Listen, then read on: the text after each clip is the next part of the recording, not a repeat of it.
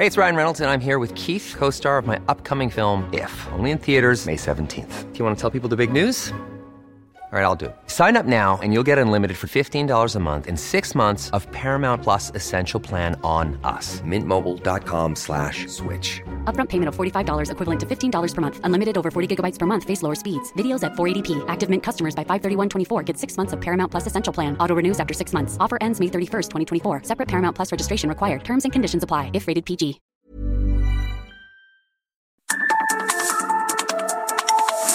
De norte a sur, las coordenadas de la información. Con Alejandro Cacho.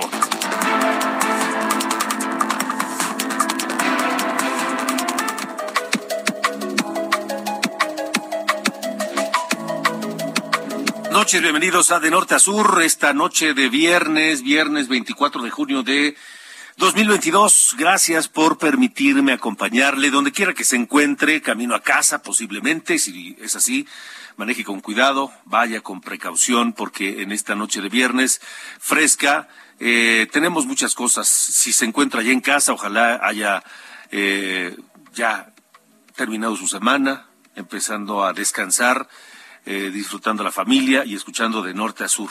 Saludos a quienes nos escuchan a través de la cadena nacional de Heraldo Radio en toda la República Mexicana y también en los Estados Unidos. Un abrazo fuerte y fraterno desde acá. Tenemos mucha información esta noche porque vaya, vaya decisión que ha tomado el Tribunal Supremo de Justicia de los Estados Unidos. Vaya semana, de hecho, de decisiones trascendentales en la, el Tribunal Supremo de Justicia de los Estados Unidos que anuló el derecho constitucional al aborto en los Estados Unidos. Un, un, tema vigente, un, una, un derecho constitucional reconocido desde 1973 y en una decisión que se considera ya histórica, pues lo echa para atrás esta Corte de Estados Unidos que tiene una, un sesgo claramente, una inclinación claramente conservadora. El presidente Joe Biden califica esta decisión como el día más triste que negará a las mujeres estadounidenses el control de su propio destino. Barack Obama, el expresidente, dijo que el fallo es devastador y ataca las libertades esenciales de millones de estadounidenses. Pero el que está que brinca de gusto es Donald Trump, otro expresidente quien eh, celebró la decisión del tribunal y consideró que dicho anuncio es una decisión de Dios. Hay que recordar que Donald Trump fue quien sentó a los últimos integrantes de la Corte Suprema de los Estados Unidos y quienes hoy en una decisión eh, muy, muy, muy, muy dividida, cinco votos contra cuatro, eh, tomaron esta polémica decisión que ha provocado ya eh, manifestaciones y protestas en muchas ciudades de los Estados Unidos. Imagínense cómo está la cosa, que en, estados republicanos los gobernadores republicanos están que brincan de gusto. El tejano, por ejemplo, en Texas, eh, Greg Abbott, ya se declara listo para aplicar de inmediato esta, esta, esta ley y castigar, escuche usted bien, hasta con cadena perpetua a aquella mujer que aborte. Y vaya contradicción, porque mientras, por ejemplo, en Texas, penalizan el aborto para proteger la vida, cosa que es respetable, por supuesto, pero igual de respetable el derecho a decidir de las mujeres, mientras eh, quieren proteger la vida prohibiendo el aborto, aplican la pena de muerte y además están a favor de que la gente ande armada por las calles y pueda usar las armas como le plazca. Vaya contradicción, estaremos hablando de eso, por supuesto. En otros temas, hace un par de días el presidente López Obrador anunció la apertura de los archivos de la guerra sucia en México de 1965 a 1990, los archivos y las instalaciones militares a una comisión de la verdad para pues para esclarecer qué fue lo que pasó. Hoy hablaremos del tema con el investigador y periodista Jacinto Rodríguez Munguía aquí en De Norte a Sur también. También pues ya no van a vacunar a los niños menores de edad o, de cinco años en adelante así, a todos en general. Hubo un cambio de señales y ahora solo será a niños de entre 10 y 11 años y los demás tendrán que esperar. Le, estaremos dando detalles de este tema. Carlos Allende, en su comentario irreverente, hablará de estas decisiones polémicas que en un par de días sacudieron a los Estados Unidos. El, el derecho a portar armas en la calle y la prohibición a abortar. Y cerramos la semana con 17.432 contagios confirmados de coronavirus solo en 24 horas. 17.432. Escuchó bien. Ayer fueron 16.000, antier 15.000. El martes fueron 13.000, el lunes fueron 2.000. Estamos cerrando arriba de 50.000 casos solo en una semana. Casos nuevos, contagios nuevos de coronavirus. Hay una imagen muy poderosa que hoy eh, se produjo en la conferencia de prensa de la jefa de gobierno, Claudia Sheinbaum, donde ella y todos los colaboradores que la acompañan en esa conferencia de prensa aparecen utilizando cubrebocas y no se lo quitaron en un solo instante. Eso es una señal muy poderosa que todos debemos entender. Hay que usar cubrebocas. Esto es de norte a sur. Yo soy Alejandro Cacho, 8.5.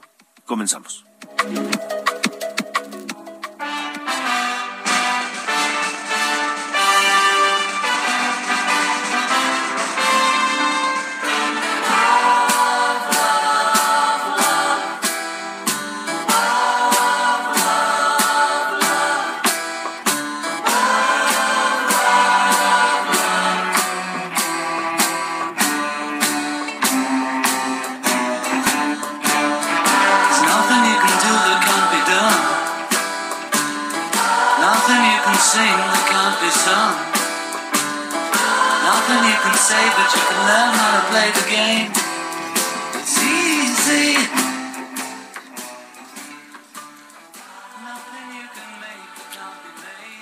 Vaya, vaya, vaya tema, Ángel Arellano, que has escogido esta noche para comenzar de norte a sur.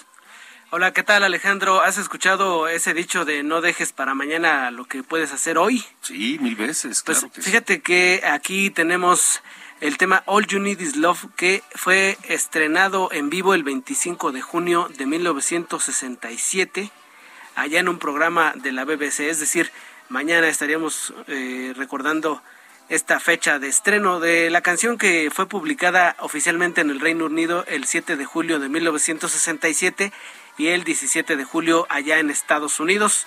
Es una canción escrita por John Lennon y acreditada, por supuesto, Lennon y McCartney. Era para un programa llamado Nuestro Mundo que se transmitió vía satélite en 30 países y fue vista por más de 400 millones de personas. Esto fue lo que ocurrió hace bastantes años ya, un 25 de junio, que pues estaremos recordando el día de mañana. ¿Qué tal, Alejandro? Vaya, sí, hombre, qué, qué, qué, qué gran tema escogiste, de verdad, para, para comenzar esta, esta emisión de, de norte a sur. Pero déjame, te pongo otra cosa, ya más, más del día de hoy, del 24 de, de, de junio, ¿va? A ver, a ver, comienzas a, a platicar, por favor. Pero de 2010, porque falleció el, el bajista del grupo inglés The Kings, Peter Alexander, y eso nos obliga a recordar un clásico de los 60 que ha sonado durante décadas, décadas y décadas y décadas. ¿La tenemos? Sí, la, la, la, tenemos porque fíjate que tenemos un problema aquí con el sistema, pero Así es, es uno de los eh, músicos más eh, importantes de la época de los 60 que no, no, llegaron a tener bastantes éxitos, pero con dos o tres como este que estamos escuchando, pues fue suficiente para recordarlos por décadas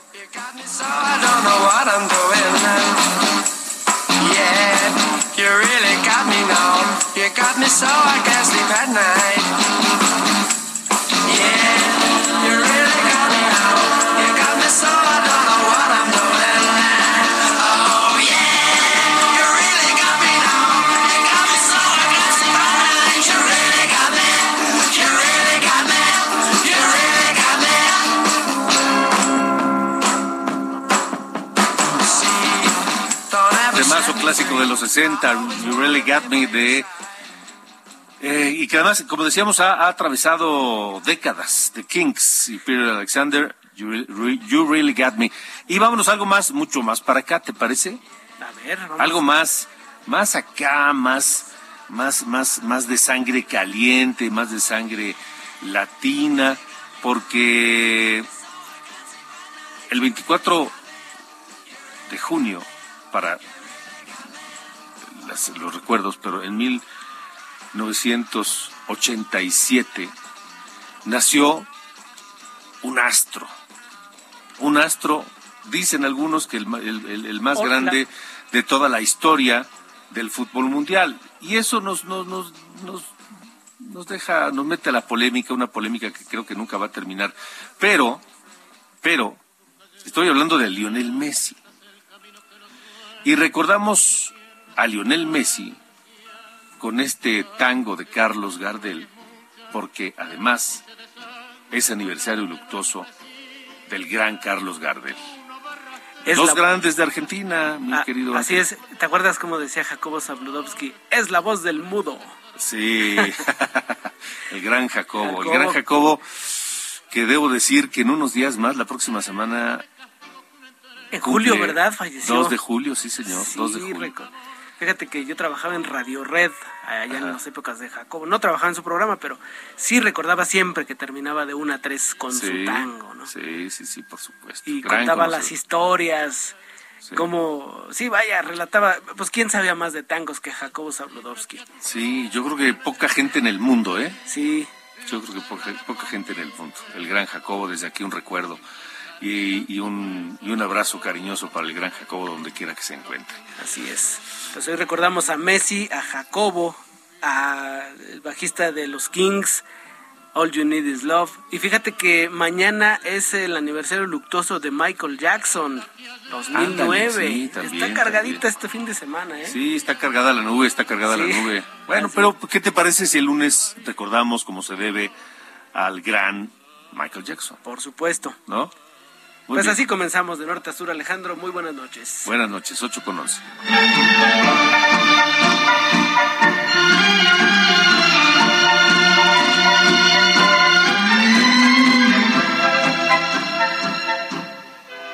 De norte a sur, con Alejandro Cacho. Desde 1973 en Estados Unidos estaba amparado en la Constitución el derecho a abortar. Una decisión polémica que en su momento causó también enorme controversia y que hoy el Tribunal Supremo de los Estados Unidos echó para atrás. Una decisión histórica y una decisión que ha sacado ya a la gente a protestar en muchos lugares de la, de la, de la Unión Americana. Joe Biden dice que es un día triste, Barack Obama dice que es una, decisión devastadora que ataca las libertades esenciales. Donald Trump está que brinca de gusto, celebró la decisión y dice que fue una decisión de Dios. Hay que recordar que Donald Trump, y ojo, eh, ojo, esto que nos, que nos quede bien claro a todos, no podemos darle el poder absoluto a nadie, a, ninguna persona, a ninguna, ningún sujeto, ningún individuo. Porque en Estados Unidos, con el poder que acumuló Donald Trump, colocó a piezas clave en la Corte Suprema que hoy tomaron esta decisión. Tomaron una decisión dividida. Cinco votos a favor, cuatro votos en contra. Y no fue la única. En un momento más le vamos a, a platicar, pero se trata de la decisión de, de, los miembros más conservadores de la Suprema Corte que fueron impuestos por Donald Trump. El ala más dura de los republicanos a través de todo el país respaldan la decisión y están listos para comenzar a aplicarla. Y eso, imagínese usted, podría llevar a una mujer que aborte en Texas a cadena perpetua. Luego de esta decisión de la Corte Suprema, Missouri y Texas son los dos primeros estados que, que dicen estamos listos y vámonos derecho, vamos a, adoptar ya la prohibición al aborto vía leyes desencadenantes. Pero hay otros estados en la Unión Americana que también tienen leyes desencadenantes. Estoy hablando de Arkansas, Idaho, Kentucky, Louisiana, Mississippi, Dakota del Norte, Dakota del Sur, Oklahoma, Tennessee, eh, Utah y Wyoming. Alabama, Arizona, Florida y Wisconsin están también ya listos con leyes, ya sea anteriores a 1973, que podrían reactivar, o leyes recientes que están también a punto de activar. Este fin de semana, esta noche, pero durante el fin de semana se esperan eh, protestas eh, importantes en distintas ciudades de los Estados Unidos. Eh, California, por ejemplo, es uno de los estados que no que no que no es conservador, es, un estado demócrata, un estado de con otra visión y un estado en la que este en donde este fallo no está siendo bien recibido. Isabel Fulda Graue es la subdirectora del Grupo de Información en Reproducción elegida Gire y está esta noche con nosotros en De Norte a Sur para hablar de esta decisión, porque Isabel, yo no sé si esta decisión obligará a muchas mujeres, sobre todo en la zona sur de Estados Unidos, fronteriza con México, a atravesar la frontera hacia México para practicarse un aborto. Isabel Fulda Graue, gracias por estar con nosotros. Buenas noches. Hola, ¿qué tal Alejandro? Muy buenas noches. Muchas gracias por, por el espacio. Eh, pues sí, creo que describes muy bien lo, lo que sucedió el día de hoy. Es un día histórico eh, de retroceso en una decisión pues que llevaba estando firme en Estados Unidos desde hace básicamente 50 años eh, y que vemos pues sí esta serie de, de leyes eh, que ya nombrabas no que también se conoce como leyes gatillo que ya estaban simplemente esperando a que sucediera lo que sucedió el día de hoy eh, pues para imponer no solo restricciones al acceso, sino criminalización a las personas que abortan. Y vemos básicamente el país dividido en dos. Sabemos que ya hay una gran polarización eh, política, ideológica en Estados Unidos, ¿no? Lo vimos en la elección reciente, eh, y esa es básicamente el mapa que vamos a ver ahora con respecto al aborto. Los estados demócratas se convertirán en estos eh, estados eh, refugio en los que sí se garantizará el acceso al aborto y pues los estados republicanos en general se van a convertir en espacios restrictivos en donde no solamente no se provea, sino que se persiga y ahí lo único que le quedará a las mujeres va a ser viajar. En algunos casos y estados como California, pero en otros casos pues también podría ser potencialmente a México. Pero dime una cosa, Isabel, Isabel Fulda Graue, su directora del Grupo de Información en Reproducción, el Gira Gire. Eh, ¿Esta decisión de la Corte Suprema no aplica obligatoriamente a todos los estados de la Unión Americana? Eh, aplica en el sentido de que lo que la, la decisión de, de Roe contra Wade decía es que el derecho al aborto estaba fundamentado en el derecho a la privacidad, eh, el derecho a, tomar decisiones, ¿no? En el espectro eh, privado, el cual es un derecho constitucional, ¿no? Entonces, lo que hacía esta decisión era blindar la posibilidad de que hubiera estas legislaciones que criminalizaran, que persiguieran, o sea, al menos garantizaba eh, que no se estuviera criminalizando el aborto hasta cierto punto, hasta las 24 semanas más o menos.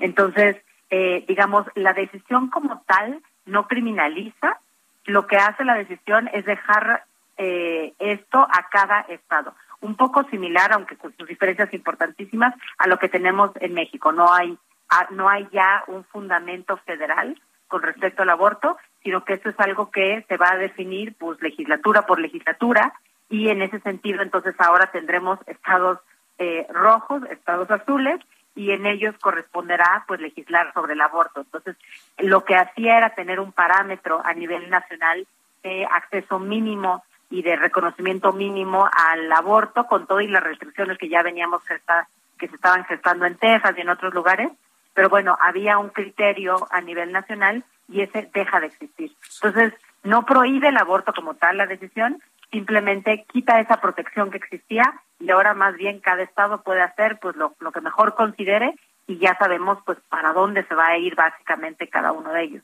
Bueno, en Texas, en Texas dijeron estamos listos ya para iniciar mañana aplicar esta decisión de la de la Corte prohibiendo el aborto y ahí eh, se considera que una mujer que aborta puede ser eh, sentenciada a cadena perpetua, Isabel. Sí, y, y, en Texas, digo, esto ya llevaba un, un buen rato preparándose también por parte de los grupos conservadores. Se promovió desde hace meses esto que se conoce como la ley latido, que ya era una restricción para eh, no poder acceder al aborto a, a, partir de que hubiera un latido fetal, esto es, a, a más o menos las seis semanas. Entonces, Texas ya estaba en un estado muy restrictivo de persecución a las personas que, que fueran sospechosas de abortar, pero también muy restrictivo en cuanto al, al término gestacional y ahorita básicamente revertir la decisión pues da carta blanca a estados como Texas, Alabama, Missouri, los estados más conservadores, pues para, como decías, regresar a legislaciones anteriores de hace 50 años o legislaciones nuevas pues que, que tengan ese tipo de, restricciones. Qué peligroso dejar el poder, tanto poder en una sola persona, ¿no? Porque evidentemente la corte, la, decisión fue dividida en la corte pero los ministros que, inclinaron la balanza fueron puestos por Donald Trump. Por supuesto, esto responde directamente a, algo que se fue pues planeando desde, desde el gobierno de Donald Trump y sí son exactamente los ministros que eh, entraron a la Suprema Corte durante su periodo quienes ahora votan en este sentido. Entonces, eh, pues sí, ¿no? Esto nos recuerda también en el caso de México que vemos cambios, digamos, de mayor reconocimiento tanto en la Suprema Corte como en los congresos locales en favor del aborto, que estos cambios son importantísimos, pero que siempre se pueden revertir y que siempre habrá que estar pues atentos de estas de estas posibilidades, sí, particularmente cuando el poder se concentra, eh, como pues se hizo en, en Estados Unidos y que ahora tenemos al presidente actual pronunciándose en contra, pues de algo de lo cual no puede en este momento hacer nada en realidad. Ahora, eh, ¿de qué manera podría impactar esto en México, Isabel?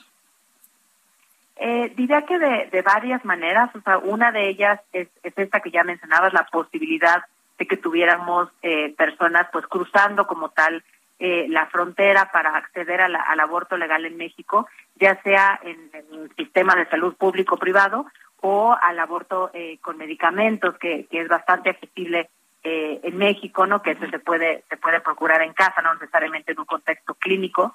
Entonces, esto lo podríamos ver, aunque yo no pensaría que esto es tan inmediato, porque tampoco tenemos las condiciones, al menos en los estados fronterizos, para garantizar el, el acceso a servicios, quizás en la Ciudad de México. Lo que yo más vería sería una migración interna en Estados Unidos de, de un estado a otro.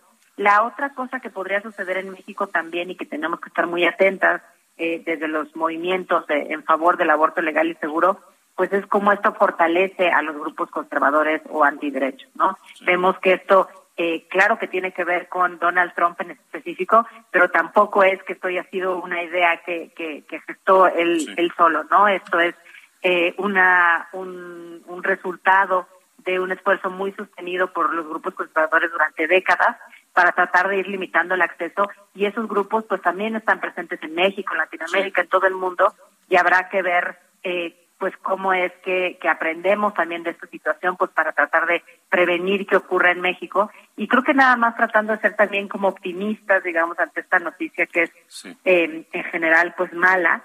Diría también que esto abre la oportunidad para una mayor colaboración entre México y Estados Unidos eh, en términos de, la lucha por el acceso al aborto. Creo que México siempre ha volteado a ver a Latinoamérica, al movimiento que se está dando en Argentina, en Colombia, ¿no? En los países de Centroamérica y eso es políticamente mucho más cercano a lo que está pasando en México, incluyendo en decisiones judiciales.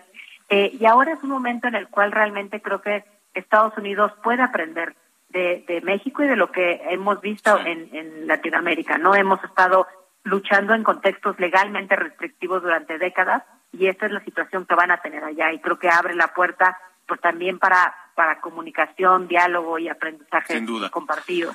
Y se vienen días y, días y horas muy agitadas en muchos lugares de los Estados Unidos. Isabel Fulda Graue, gracias por haber estado con nosotros. Muchas gracias, Alejandro. Un saludo. Igualmente, hasta luego. Es la subdirectora del Grupo de Información en Reproducción, elegida Gire esta noche en De Norte a Sur. Vámonos a la pausa, pero vámonos al ritmo de Fleetwood Mac, porque Mike Fleetwood, uno de los fundadores de este grupo, nació el 24 de junio de 1947, músico y actor inglés, baterista y cofundador de esta banda de rock clásica también de los 70, Fleetwood Mac, que cumple hoy 75 años.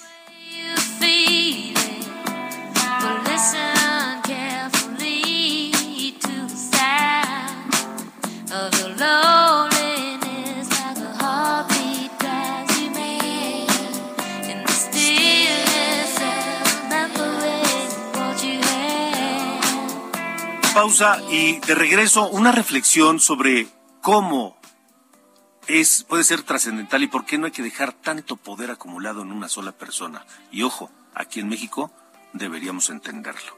Estamos en Del Norte a Sur, regresamos.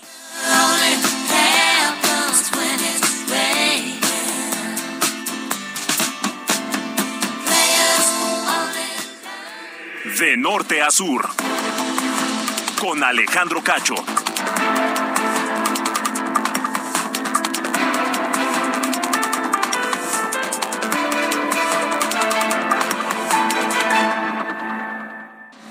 De norte a sur, las coordenadas de la información.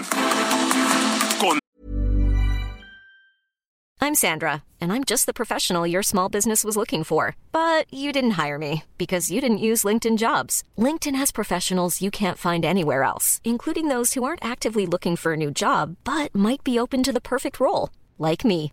In a given month, over 70% of LinkedIn users don't visit other leading job sites. So if you're not looking on LinkedIn, you'll miss out on great candidates like Sandra. Start hiring professionals like a professional. Post your free job on linkedin.com/people today. Alejandro Cacho.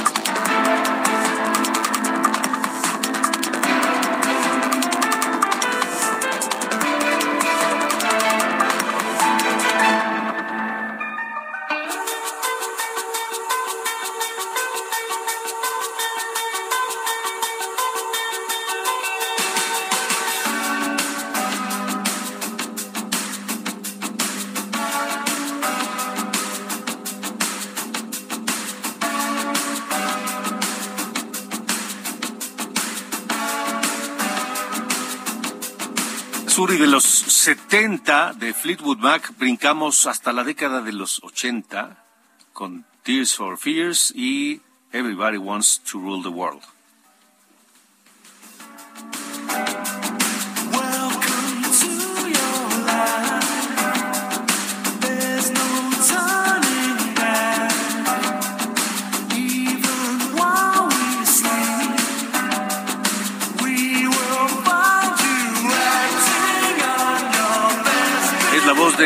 Smith, cantante inglés, bajista, compositor, sintetizador de Tears for Fears, que cumple hoy 61 años. Y esta que también se convirtió en un clásico de los 80, Everybody Wants to Rule the World.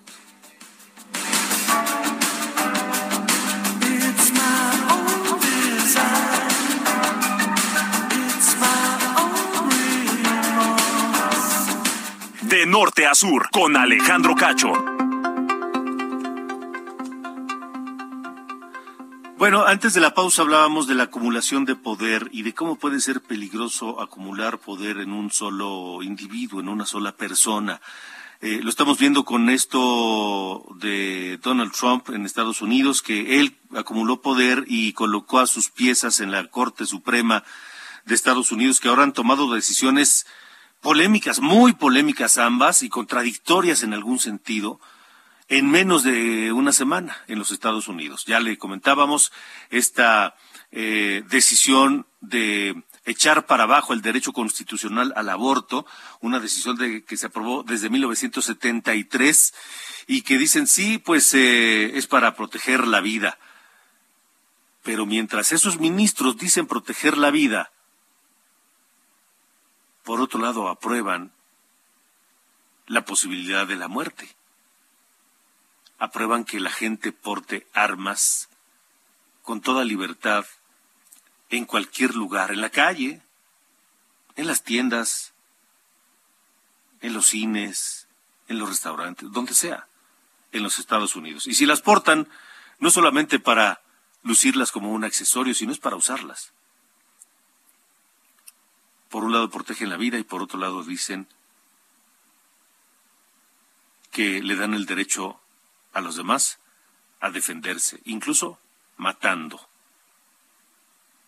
Sobre eso nos habla hoy Sir Carlos Allende, el muchacho irreverente.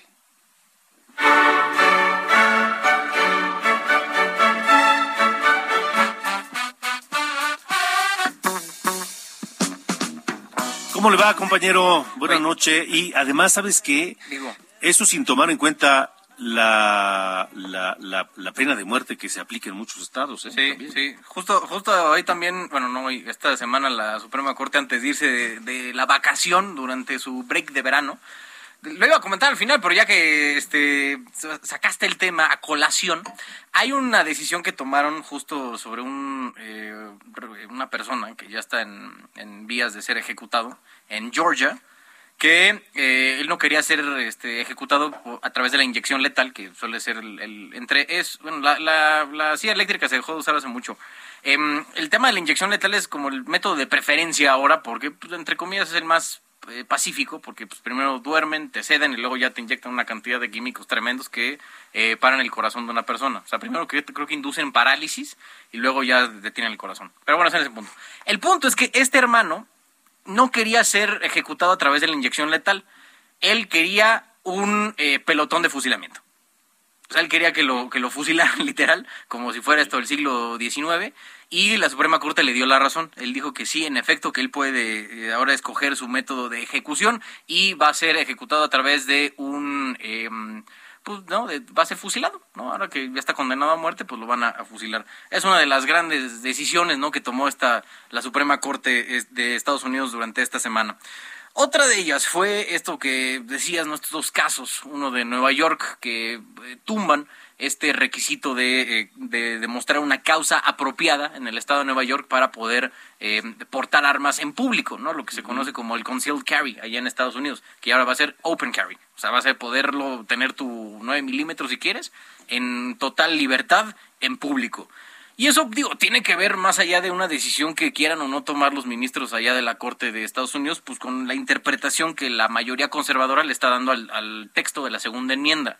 ¿No? que es el, derecho a portar, a, tener y, portar armas, que digo, se entiende ¿no? desde el punto de vista ideológico, pero pues, digo, personalmente no, no le encuentro mucho la, la, el sentido, ¿no? al menos desde un lado ideológico.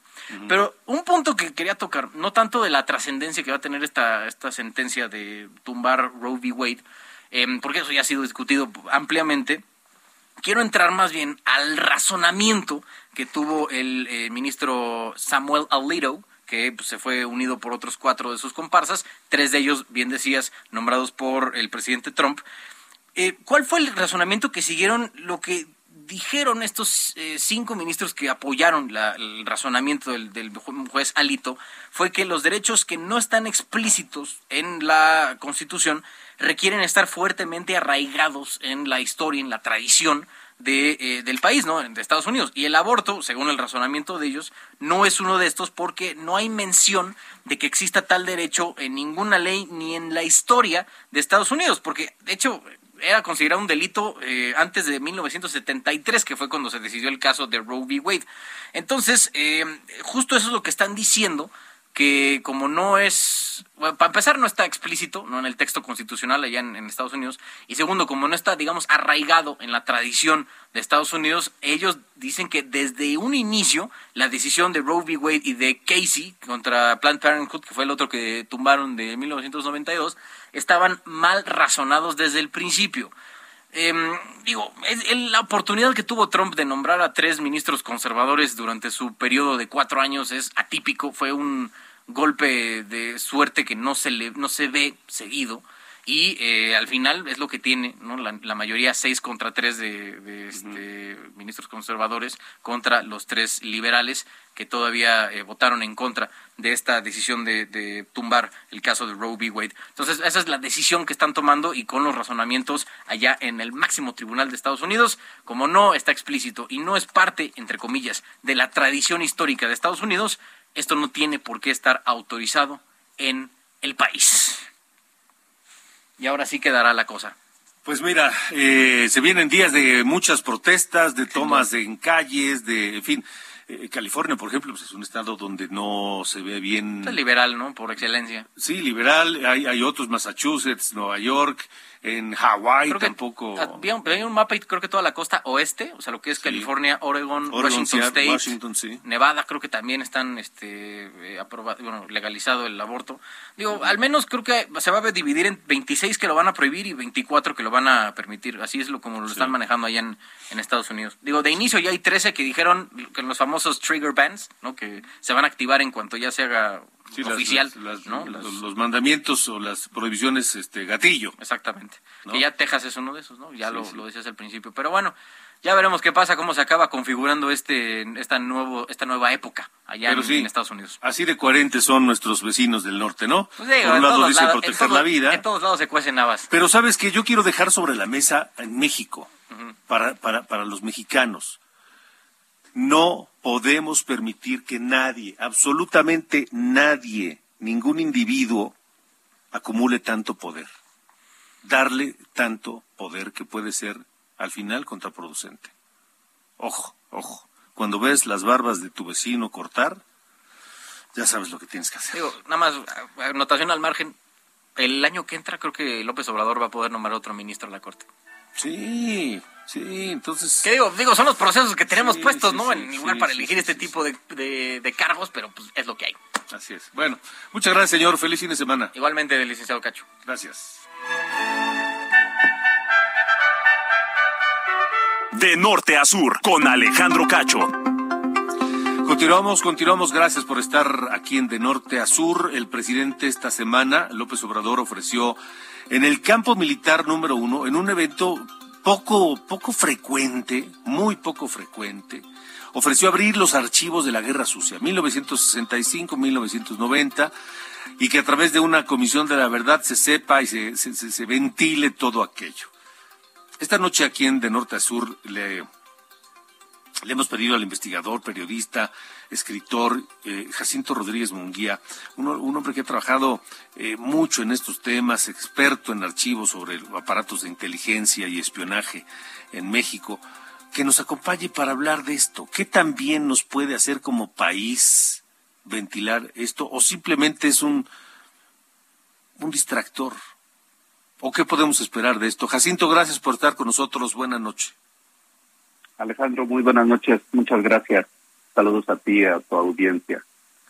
Pues es, es, por ahí va la pregunta clave, o sea, ¿qué, qué pretende, no? ¿Qué se pretende con esta, este anuncio en un contexto que pareciera eh, fuera de lugar, en un momento donde hay tantos otros problemas, pero que, sin embargo, yo creo que ya eh, revisándolo con calma, con un poco de, de paciencia, pues nos damos cuenta que es parte de una estrategia, no es la primera vez que lo hace.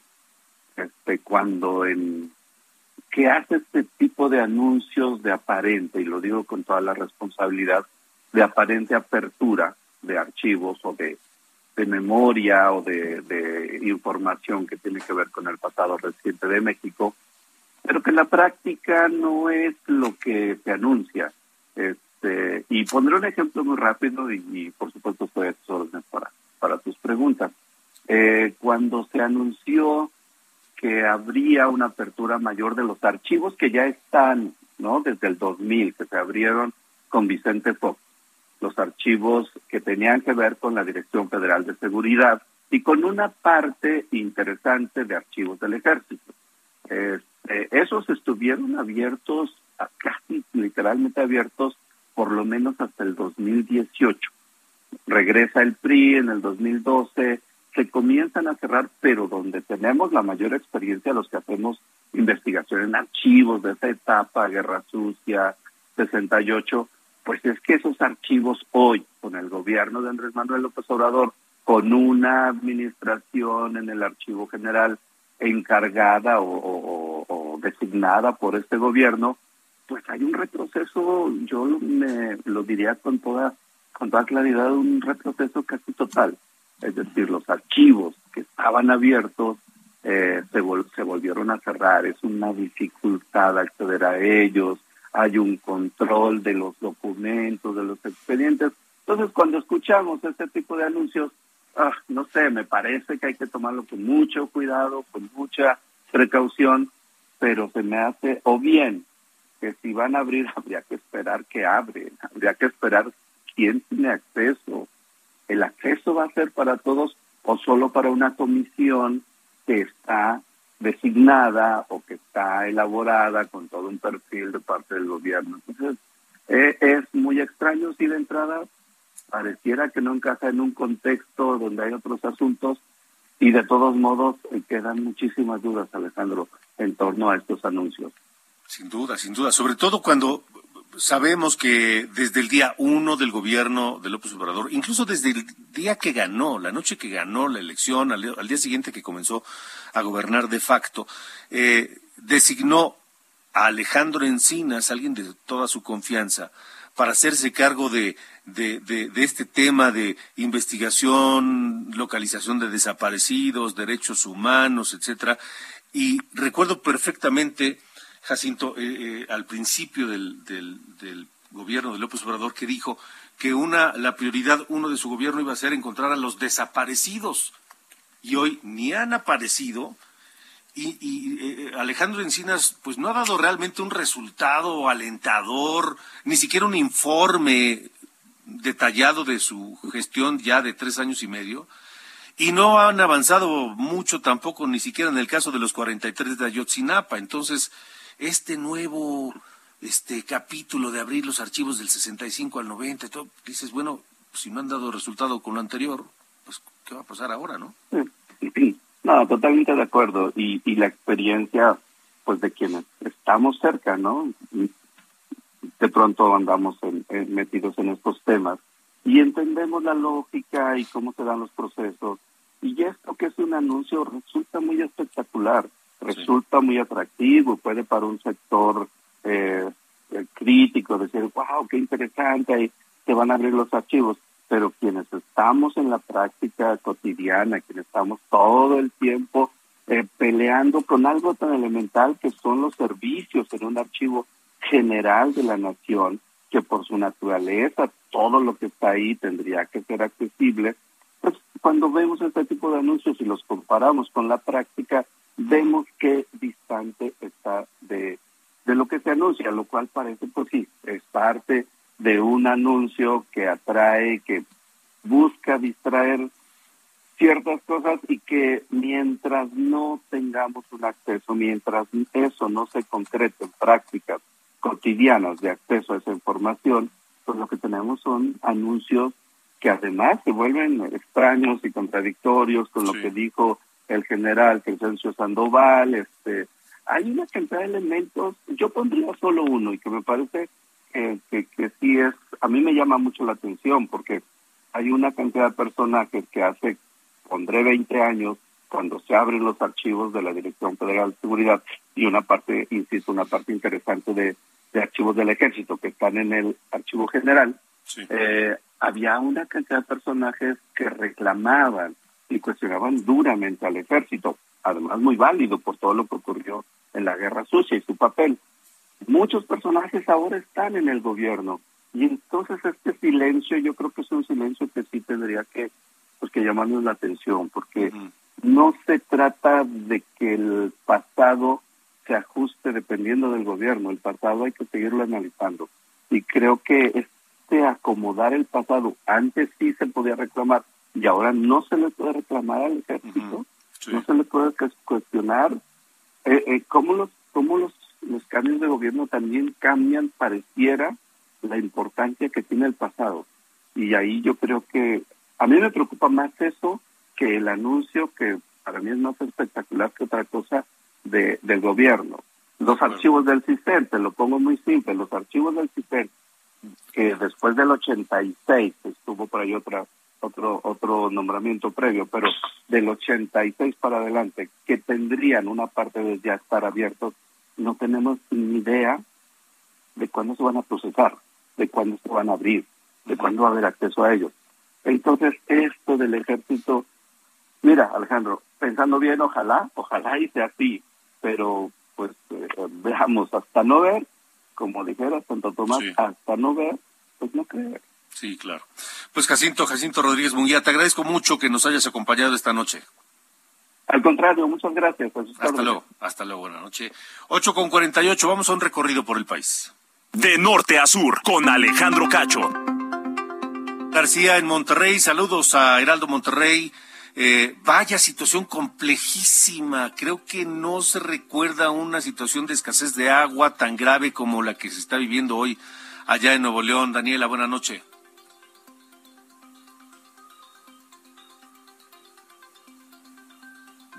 A Daniela creo que tenemos algún problema con la comunicación con Daniela García, nuestra compañera eh, jefa de información de Heraldo, Heraldo Radio Nuevo León, que efectivamente están atravesando una situación muy complicada. Hay protestas ya, hay gente que está eh, diciendo que eh, no está cumpliéndose el horario que se estableció para el abasto de agua, están llegando el agua a cuentagotas durante la madrugada, la gente tiene que levantarse a la una, dos de la mañana, aprovechar dos horas o tres máximo de abasto de agua para eh, lavar ropa, para, para jalarle al baño, imagínese, para, para guardar agua para beber. Me, me comentaban que había eh, garrafones de agua allá en Monterrey, la zona metropolitana, que se venden a 700 pesos. 700 pesos por un galón de agua. Así está la situación. Y por otro lado, dice, la gente empieza a, enojarse, a molestarse, empieza a haber eh, protestas, bloqueos, exigencias para que se, pues que se cumpla con el abasto y los horarios. Daniela García, estamos listos contigo, adelante.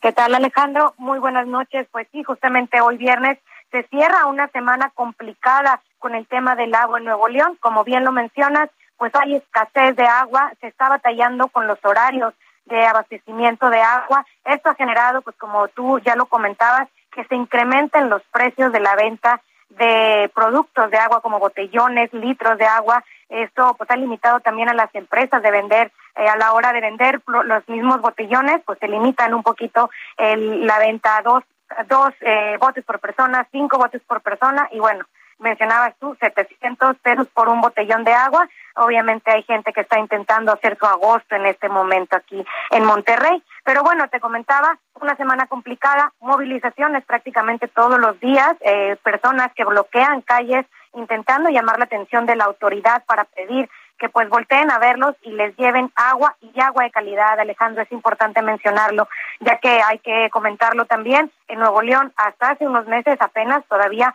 estábamos acostumbrados a poder tomar agua de la llave. Actualmente pues muchas personas reportan que el agua que está saliendo cuando sale de, su, en sus baños, en sus casas, pues no es de gran calidad, tiene colores y olores que no pues no serían buenos para consumirlos. Y también, pues bueno, en este momento, Alejandro, de hecho es importante comentarlo, se está llevando a cabo una protesta un poquito interesante porque las personas optaron, en lugar de bloquear calles y afectar a la vialidad, pues irse a dar un chapuzón en un baño, eh, baño masivo, le llamaron, esto en el río Santa Lucía, que es un paraje turístico de Nuevo León. Hay en este momento personas que están ahí aprovechando para llamar la atención de las autoridades y pedir que finalmente pues se regresen o se respeten al menos los horarios establecidos de acceso a agua potable a través del servicio de agua, eh, agua y drenaje de Monterrey aquí. Vaya. Daniela García, gracias por el reporte. Atentos a lo que ocurra allá en, Nuevo León. Siempre pendientes, Alejandro. Muy buenas noches. Buenas noches. Eh, Jesús Lemus en Puebla, tragedia en el Popocatépetl. Tenemos minuto y medio. ¿Qué tal, Alejandro? Buenas noches, buenas noches al auditorio. Efectivamente, platicarles que una mujer de 25 años de edad perdió la vida luego de subir con otras tres personas al volcán Popocatépetl. Es importante destacar que desde los datos proporcionados por el gobierno de Puebla fue el miércoles cuando estos cuatro alpinistas subieron al coloso. Sin embargo, ayer por la tarde pidieron el apoyo de rescatistas del estado de Puebla luego de que pues se quedaran atrapados y lamentablemente estos alpinistas también sufrieron los estragos del volcán porque en ese momento durante pues esta estancia dentro del coloso o cerca del coloso más bien salieron algunas piedras incandescentes lo que les provocó heridas. Lamentablemente una mujer de pues de 25 años perdió la vida. Fueron simplemente el estado de Puebla el que brindó el rescate. Todas estas víctimas oriundas de Puebla llegaron nuevamente pues con el apoyo de las autoridades y ya con ello también fueron trasladadas algunas de ellas al Estado de México para su valoración respectiva en el caso de los tres sobrevivientes, Alejandro. De acuerdo, muchas gracias Jesús. Buen fin de semana. Buenas, buenas noches. Hasta luego, buenas noches. Ocho con cincuenta y tres. Ya no cabe, ya no cabe. Le iba a poner un, un audio de el presidente López Obrador. Algo que dijo el 24 de junio del año pasado, con respecto de la línea 12, y que se comprometió a que en un año estaría funcionando y reparada la línea 12. Ya se cumplió el año. Pero bueno, eso lo comentamos el próximo lunes porque es momento de irnos. Yo le deseo un gran fin de semana, que descanse, cuídese mucho, cuídese por favor. Los contagios están durísimos del coronavirus. Use el cubrebocas evite aglomeraciones. Nos vamos con este temazo, Dire Straits, Sultan of the Swing, cumpleaños número 73 de John Ashley, miembro fundador de Dire Straits. Buenas noches, feliz fin de semana. Competition in other places. But the horns, they blowing that sound.